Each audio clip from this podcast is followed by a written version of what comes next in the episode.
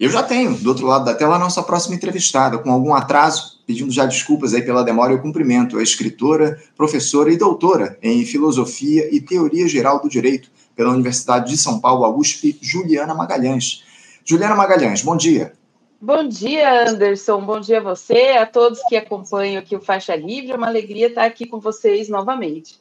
Alegria nossa, alegria nossa, Juliana, contar aqui com a tua colaboração, com os seus comentários, com a tua análise no nosso programa. Agradeço muito você se dispor a fazer essa discussão com a gente, o, Juliana, e, e, nós podemos dizer aí, o, Juliana, que o dia de ontem ele se conformou como histórico para o país, né? E eu digo isso porque o Supremo Tribunal Federal deu início ao julgamento daquelas pessoas envolvidas no quebra-quebra das sedes dos três poderes no 8 de janeiro, que muita gente caracterizou como uma tentativa de intentona. O ministro Alexandre de Moraes começou analisando o caso de Aécio Lúcio Costa Pereira.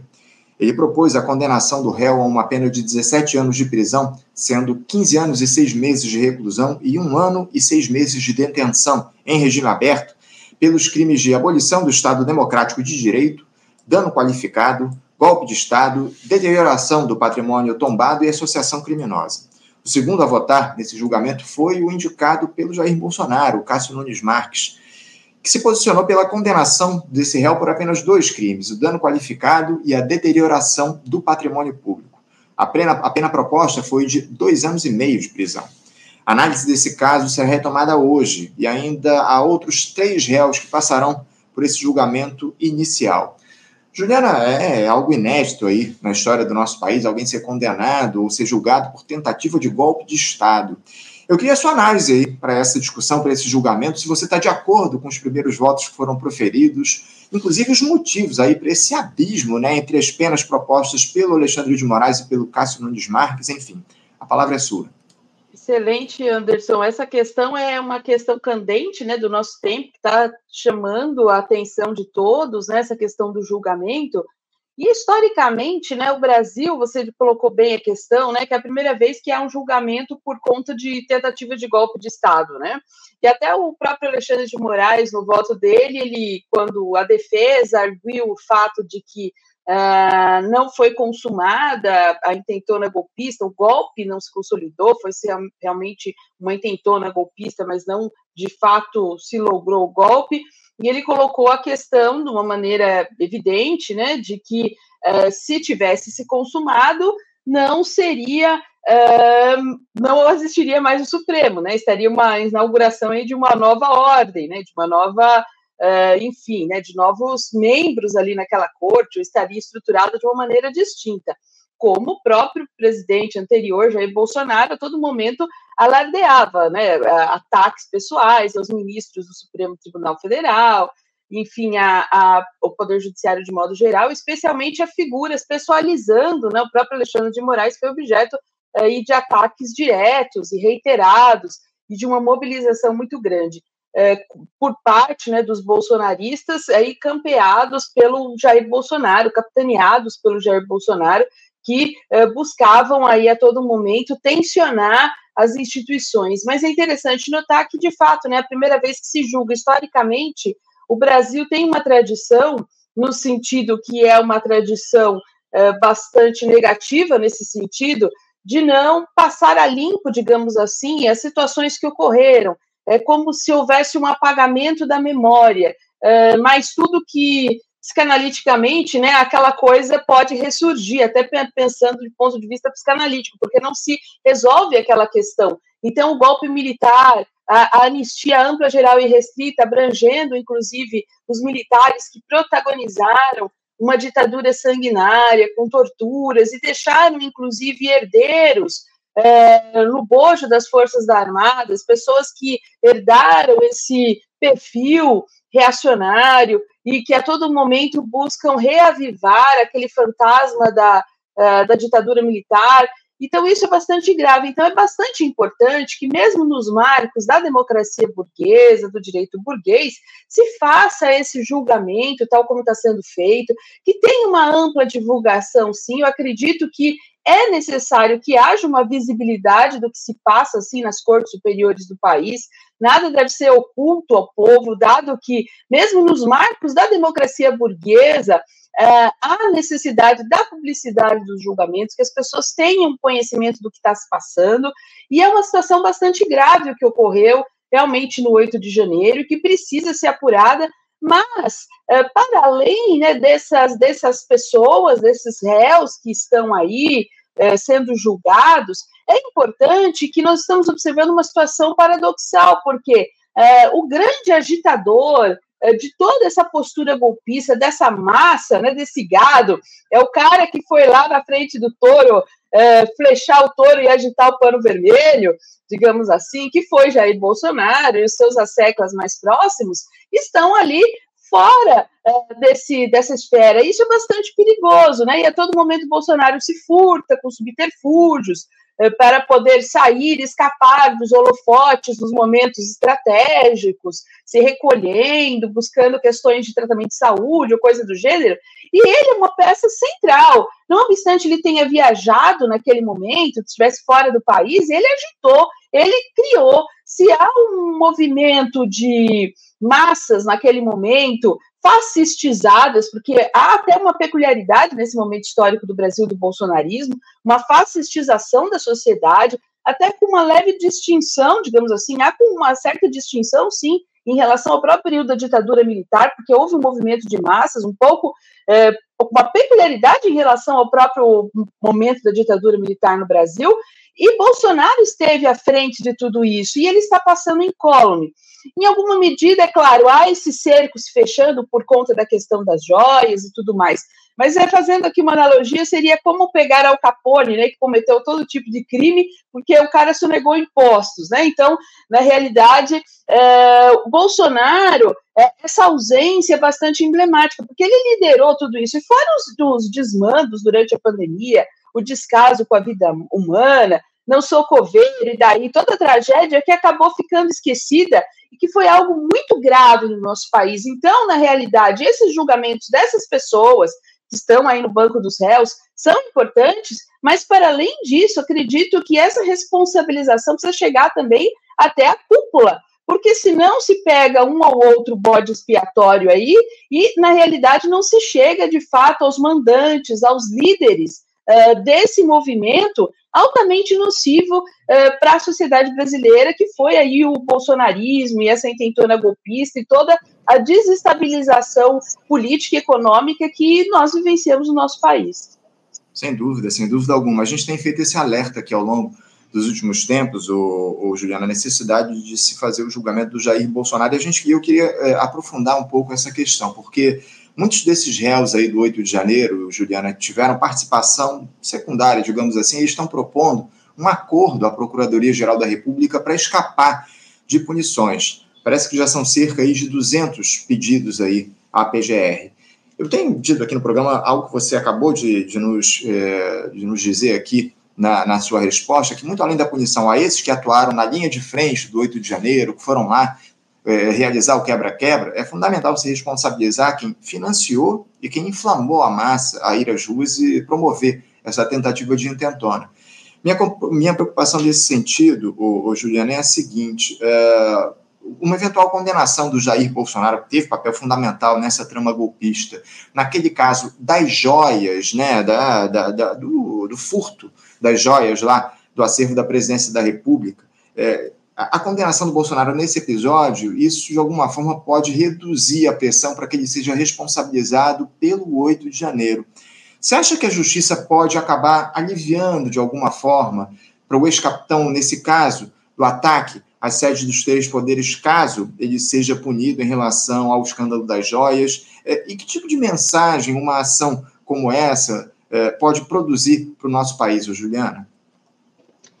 Essa é uma questão central. Então, na realidade, né, é, é interessante notar historicamente aqui no nosso país, né, é, que muitas vezes, é, e, é algo que é característico né, da, da sociedade capitalista, é, há uma imbricação entre a política e o próprio direito, e muitas vezes as pessoas pensam de uma maneira é, superficial e tecnicista como se não houvesse um componente também político nos julgamentos. Isso é inerente à própria estrutura eh, da sociedade capitalista. Eh, então, o Supremo Tribunal Federal também é uma corte política, eh, sem dúvida, né? Há claro, a questão técnico-jurídica, mas isso é a ponta do iceberg, há um papel político, até a própria escolha, até a própria forma de se posicionar, e para que, de fato, haja uma responsabilização de Bolsonaro, dos seus asseclas, é necessário uma mobilização popular política, de caráter político, uma pressão popular. É, porque, na realidade, se nós fazemos uma análise a partir de uma perspectiva crítica, materialista, marxista, que vamos olhar para a materialidade das relações sociais, como que elas se estruturam, nós precisamos, de fato, compreender que as instituições, por si só, estão atreladas à própria lógica da reprodução do capital. Então, elas, pelas suas próprias formas sociais, elas têm uma limitação intrínseca independentemente dos agentes políticos que estejam ali ocupando aqueles cargos. E para que nós possamos tensionar essa, uh, essas instituições, no sentido de, no campo, na esfera da luta de classes, né, favorecer as posições da classe trabalhadora, porque, em última instância, o bolsonarismo foi um ataque frontal à classe trabalhadora e a todos os grupos vulneráveis da sociedade, nós precisamos de uma mobilização popular e não simplesmente uma aposta institucional, é numa postura do Supremo Tribunal Federal de condenação. É claro que determinadas posturas são importantes, veja, né? Vamos pegar a, figura de Alexandre de Moraes. Não é alguém do quadro da esquerda, é alguém que vem do campo da direita, mas que no campo imediato da institucionalidade burguesa tem tido um papel importante, desempenhou nos últimos tempos um papel importante, eh, que até contra o que muitos se esperavam, né? Da figura de Alexandre de Moraes por ter uma formação, uma trajetória mais próxima ao campo da direita. Mas foi importante, em alguma medida, no campo da instituição, né, para pegar aqui uma figura e outros ministros, né, os próprios, aqueles que nós já esperávamos, havia outros já que tinham uma trajetória mais próxima, é, enfim, ao campo democrático, de, da esquerda e tudo mais, e outros que têm, é claro, né, como nós, por exemplo, desconsiderar é, quando você colocou a primeira questão, né, como a diferença, né, de posicionamento entre Nunes Marques e Alexandre de Moraes é quase que evidente, no sentido até pela própria, enfim, posição de ambos nessa situação, uh, Nunes Marques que vem aí por conta de uma nomeação por conta de Bolsonaro. Então, há todo esse papel político. Não podemos desconsiderar isso. Isso é inerente. Não há para é, eh, muito ingênuo se pensar que não há um papel político das cortes superiores. Mas só que nós, a partir de uma análise crítica, materialista, marxista, o que nós temos que fazer? Para uh, atuar de alguma medida, pressionar as instituições, seja o Supremo Tribunal Federal, seja o Congresso Nacional, seja o Poder Executivo, mobilização de massas. Não pode simplesmente se passar o pano para toda a tragédia que foi o bolsonarismo. É preciso uma pressão popular nesse sentido. E, e, peculiarmente, muitas vezes, a esquerda, né, as esquerdas liberais do mundo, uh, com essa excessiva aposta em uma tentativa uh, de constante de conciliação, acabam muitas vezes desmobilizando as massas para que se possa fazer esse tensionamento, no sentido, por exemplo, de se fazer a responsabilização de Bolsonaro, no sentido de se ter a memória do que ocorreu, que foi algo bastante grave, pessoas perderam a vida durante a pandemia. Uh, não pode simplesmente sair barato, é claro, se tem a questão das joias, há uma questão uh, ali de condutas criminosas envolvidas, tem que ter uh, toda a punição, o devido processo legal e a punição devida, mas não podemos esquecer as grandes questões também que passaram. Como você bem colocou, não pode se ficar só com uma questão, uma ponta do iceberg, se deixar uh, tudo uh, esquecido. Mas para isso é necessário uma mobilização popular. Infelizmente, nós não observamos nesse sentido. Muitas vezes as pessoas, mesmo no campo da esquerda, falam: ah, mas para que toda hora vocês ficam falando? Eu já escutei isso em debates, falar de Bolsonaro, não ficam perdendo tempo falando de Bolsonaro, sendo que nós temos que olhar para frente. Mas se nós não compreendemos, não acertamos as contas com o que ocorreu no nosso passado, isso pode voltar com muito mais força, porque a esquerda ainda uh, não logrou, digamos assim, uma percepção clara da necessidade da batalha de ideias e de trazer, de fato, a classe trabalhadora para o campo da esquerda.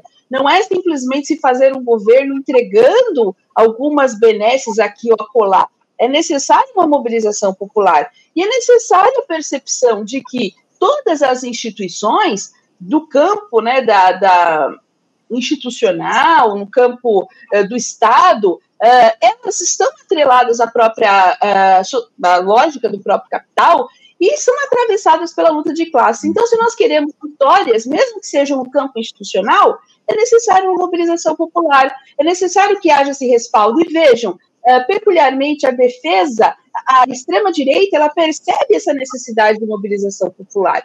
Uh, o advogado né, que, uh, que atuou aí na defesa do, do réu, ele colocou para os ministros do Supremo, né? Vocês são pessoas odiadas. Então, veja, ele usa o palco do Supremo para mobilizar as bases bolsonaristas ainda. E a esquerda perde essas oportunidades. Veja, eles não apostam exclusivamente nas instituições, eles sabem da necessidade da mobilização de massas, tanto é que eles têm essa ousadia de chegar no palco do Supremo e afrontar o Supremo. E vejam como a situação é bastante peculiar. Porque quando nós observamos, por exemplo, no caso, é, são dois pesos e duas medidas. Imagine se fosse o inverso, imagine se fosse um alguém da esquerda sendo julgado e ousasse falar algo desse nível. Nossa, ia ser execrado. Nós vimos o que aconteceu durante a Operação Lava Jato, toda.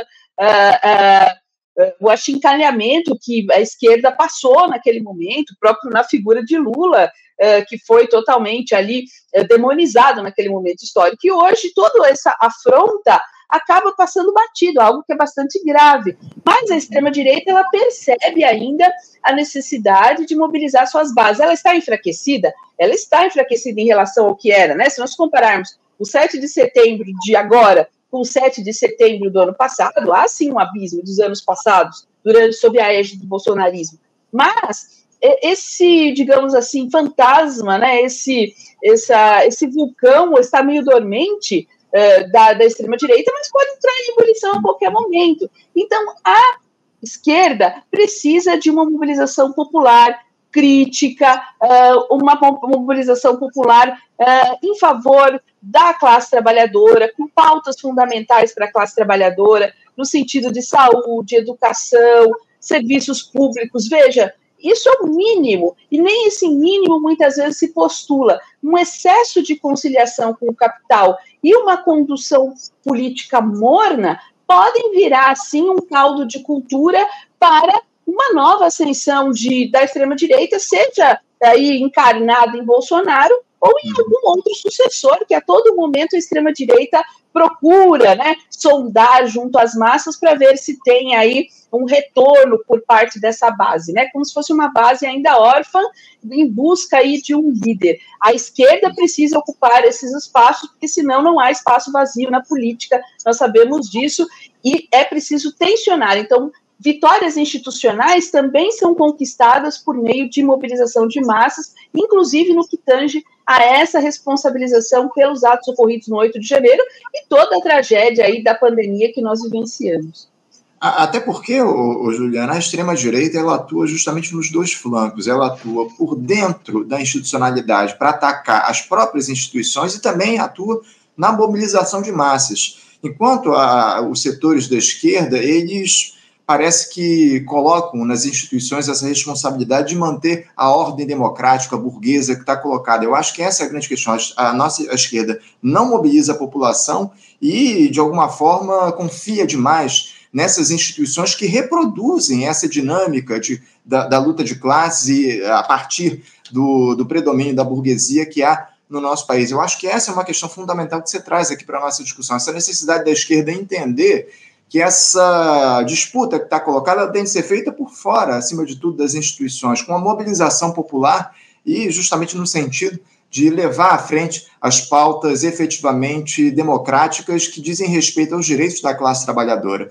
Agora, o, o eu queria trazer uma outra questão aqui para o nosso papo, porque também chama atenção algumas histórias correlatas a esse julgamento lá no Supremo Tribunal Federal. E eu queria trazer aqui a, a, do desembargador aposentado e advogado desse Aécio Pereira, né, que é o primeiro réu julgado lá pelo Supremo, esse desembargador de nome Sebastião Coelho. Sebastião Coelho.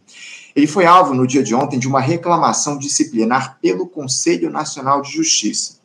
Durante a explanação dele lá no julgamento, o defensor alegou ser vítima de intimidação por parte do CNJ. Esse procedimento ele foi instaurado porque, em 20 de novembro do ano passado, em um palanque lá construído em frente ao QG do Exército, esse desembargador ameaçou prender o ministro Alexandre de Moraes. Ele teria dito o seguinte: abre aspas, a solução será prender o Alexandre de Moraes. Eu dou base legal para isso. Fecha aspas.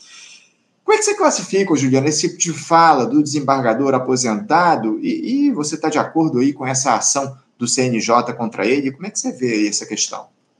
É, do ponto de vista técnico, jurídico, estritamente, está correta né, a postura do, do, CNJ de fazer essa é, toda é, é, essa investigação, enfim, em relação a esse fato, né? E é interessante notar que, na realidade, né, nós tivemos uma série de é, do ponto de vista técnico-jurídico exclusivamente, uma série de ações por parte de Bolsonaro, dos bolsonaristas, de pessoas de, com liderança no campo das instituições extremamente graves durante todo o momento e que acabaram passando batido, né, ataques diretos às pessoas dos ministros do Supremo Tribunal Federal que, numa outra situação, eh, seriam eh, punidos com rigor, porque de fato, né, isso do ponto de vista da tipificação legal, não há dúvida de que não, não, se pode ter esse tipo de conduta, ainda mais por alguém que está inserido no campo das instituições, é, isso é bastante grave. Mas nós sabemos, né, essa é uma visão tecnicista do direito, porque na realidade nós sabemos que a política a própria lógica do capital estrutura o próprio direito e, e tem um impacto decisivo nessa situação. Uh, no Brasil, nós vivemos né, uma situação, nós vivenciamos essa situação de protofascismo, né, uma fascistização da sociedade e o fascismo tem essa peculiaridade de penetrar o tecido social e também o campo das instituições. Então, na realidade, nós é, vivemos um processo, vivenciamos um processo de fascistização também no campo das instituições. E isso se revelou por pela atuação, por discursos uh, que revelaram isso com bastante clareza. Né? Então, o bolsonarismo uh, ele penetrou, como você bem colocou na sua fala, tanto por meio de uma mobilização de massas, né, fora das instituições, quanto diretamente também é ali é, cooptando pessoas, né, que também já têm um histórico reacionário e tudo mais, a uh, as bandeiras bolsonaristas. Mas é claro que, do ponto de vista estritamente técnico-jurídico, isso é evidente que foram perpetradas diversas condutas gravíssimas. E pegando todo esse movimento, nós vamos observar situações seríssimas, tentativa de colocar bomba, poderiam ter morrido pessoas, coisas sérias, uh, e pessoas com um papel institucional que jamais poderiam se pronunciar dessa forma. Inclusive, na esfera do Poder Judiciário, há toda uma hierarquia rígida, e o próprio magistrado tem é, uma postura que, inclusive, o diferencia dos demais servidores públicos, justamente pela sua posição de julgador. Né? Então, ele tem uma série de restrições em termos de se posicionar politicamente e tudo mais. Então, do ponto de vista técnico-jurídico, não há dúvidas que há elementos diversos aí para é, se perseguir, seja na esfera administrativa, seja na esfera penal, tanto o Bolsonaro quanto essas, todas essas figuras aí que estão sendo colocadas. No entanto, nós sabemos aí a importância de ter essa perspectiva crítica que, na realidade, essa visão técnico-jurídica, ela é quase que falaciosa. Ela, não obstante esteja é, campeando aí no campo da ideologia jurídica, as pessoas acreditam né, que não, vamos fazer se cumprir a letra da lei, na realidade, a política atravessa é, o próprio direito, e nós temos também a dimensão determinante, que é a determinação econômica, em última instância. O direito ele é forma do capital. Então, na realidade, esperar que, por meio das instituições, nós encontremos a salvação seria uma aposta para perder. Por isso, há, eu reitero também nesse ponto uma necessidade de mobilização popular. E é claro que esse, justamente esse magistrado percebia, percebeu isso, esse ex-magistrado que agora atua como advogado, é, como ele re, repisa ali na fala, é, em alguma medida de uma maneira mais comedida, mas se coloca ainda é, enquanto alguém porta-voz é, dessa extrema direita,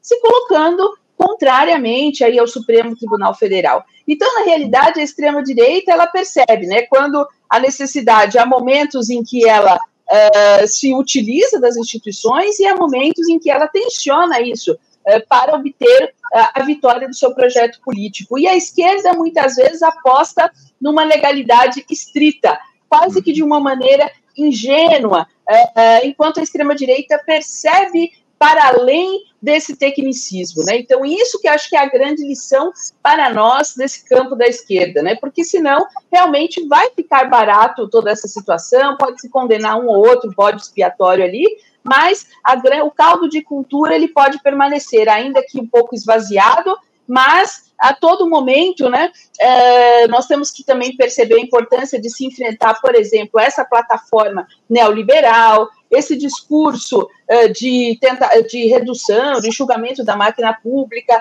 é, é, tudo isso precisa ser enfrentado, porque senão, se não se ataca o coração também do bolsonarismo e da extrema-direita, e uma própria crítica ao capitalismo que nós devemos colocar no plano ainda mais alto, né, é, que aí de fato é a grande crítica que nós devemos fazer, se não alcançarmos isso, nós vamos ficar a todo momento enxugando gelo, a todo momento à mercê é, da, dos, dos, ventos, né, torcendo para que venham ventos favoráveis, mas sem ter uma postura ativa e transformadora historicamente e sem mobilizar o povo, né, fazendo com que a classe trabalhadora faz, cometa essa tragédia de, uh, ao se aliar ao bolsonarismo, dar um tiro no pé, ir contra os seus próprios interesses. Porque o bolsonarismo, na realidade, passou o trator aí em cima da classe trabalhadora, tirando direitos, uh, pessoas morrendo, toda a tragédia que nós vivenciamos. Então, é, essa questão da mobilização de massas, acredito que ela é central, inclusive até mesmo para as vitórias no campo jurídico institucional.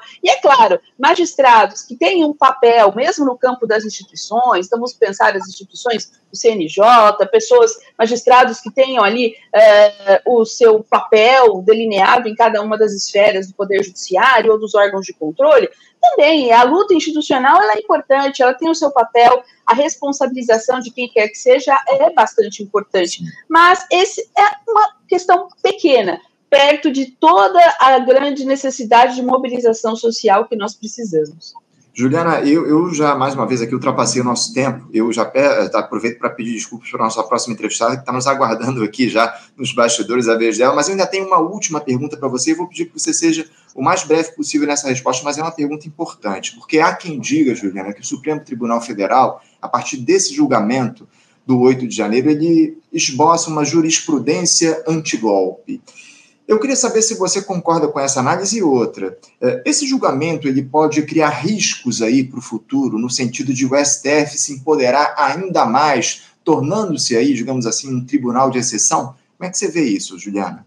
É um tribunal federal, pela própria os moldes da democracia burguesa, ele tem um papel de alto relevo porque ele é, pelo texto da própria Constituição, guardião da Constituição, e pensando nos moldes da democracia burguesa, é normal, é um poder da República. E muitas vezes há uma certa ingenuidade de se não se enxergar enquanto um poder político, é um poder político, sim, é, mesmo pensando nos moldes da democracia burguesa. Então, é normal que se coloque, houve uma afronta às instituições, não vejo uh, algo negativo no sentido de se o Supremo Tribunal Federal, no campo estritamente técnico-jurídico, se posicionar e julgar esses casos, né? não há uh, um problema aí. A questão é, primeiro ponto, se vamos ter, de fato, uh, uma como que esse julgamento vai se desenrolar ainda está em aberto, não sabemos. Como que vai haver a punição do bolsonarismo, uh, um refreamento aos golpes futuros, como que essa jurisprudência vai se desenhar, ainda não sabemos. Vamos aguardar os votos, os posicionamentos dos demais ministros, enfim, toda a situação se desenhar. Uh, mas, de fato, para se ter uma jurisprudência anti-golpe, de fato, teríamos que julgar os líderes do golpe, né? E os líderes do golpe estão passando em colo. Então, na realidade, haveria uma tentativa de se não se deixar barato, digamos assim, mas também não se atacar o coração do dragão. É, então, seria aí uma tentativa é, de uma busca de um certo meio termo morno para a solução dessa questão. Mas não vejo uma, um ataque tão é, frontal a questão do golpe, até porque também as cortes superiores necessitam de provocação. É, na realidade, o Poder Judiciário é um poder que necessita que se venha uh, essa a, iniciativa venha de fora, né, e aí venha para o julgamento da, da corte, né, não é um poder que atua por si próprio, ele precisa de uma provocação, o Poder Judiciário. Mas, na realidade, eu acredito que é, não acho que haja um superpoder é, em relação ao Supremo Tribunal Federal. Pelo contrário, é uma tentativa, eu acredito, de se manter, em alguma medida, é, diante de todas as afrontas que ocorreu, manter é, a respeitabilidade, digamos assim, porque nós tivemos um presidente que atacou diretamente, que foi Jair Bolsonaro, ministros da corte, quase que saiu barato. Mas, obviamente, que aí, aí para finalizar, é, no campo da esquerda, nós não devemos colocar o coração de tudo as nossas lutas no campo da ideologia jurídica, colocar o direito como se fosse, no, tivesse num pedestal. É, o direito é a solução de todos os conflitos. Por isso, porque essa é a tragédia do capitalismo. O direito é forma do capital. Então, na realidade, não é fazendo uma crítica A ou B, é a forma jurídica que se estrutura dessa uh, maneira, como derivada da forma mercadoria. Então, na realidade, direito e Estado são formas do capital.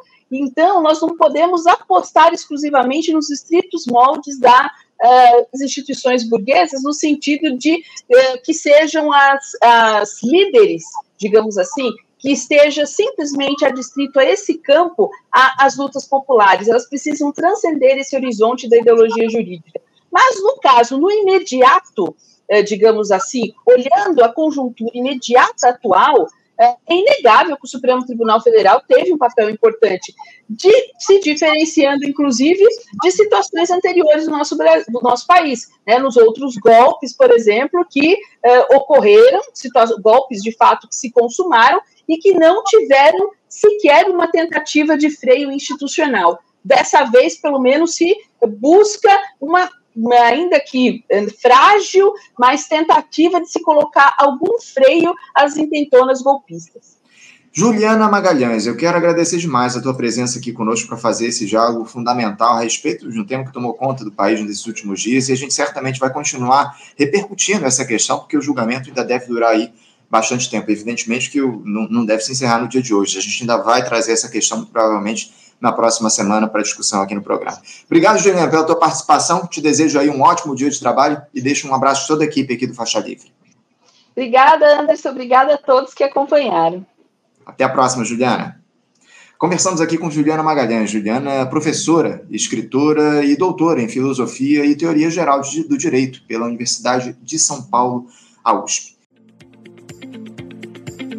Você, ouvinte do Faixa Livre, pode ajudar a mantê-lo no ar. Faça sua contribuição diretamente na conta do Banco Itaú, agência 6157, conta corrente 99360, dígito 8. Esta conta encontra-se em nome do Sindicato dos Professores do Município do Rio de Janeiro e região, o Simpro Rio, uma das nossas entidades patrocinadoras, mas seus recursos são destinados exclusivamente para o financiamento do nosso programa. Você pode fazer sua doação de qualquer valor, utilizando também a nossa chave Pix, que é ouvinte@programafaixalivre.com.br. Sua contribuição é fundamental para a manutenção desta trincheira progressista no ar.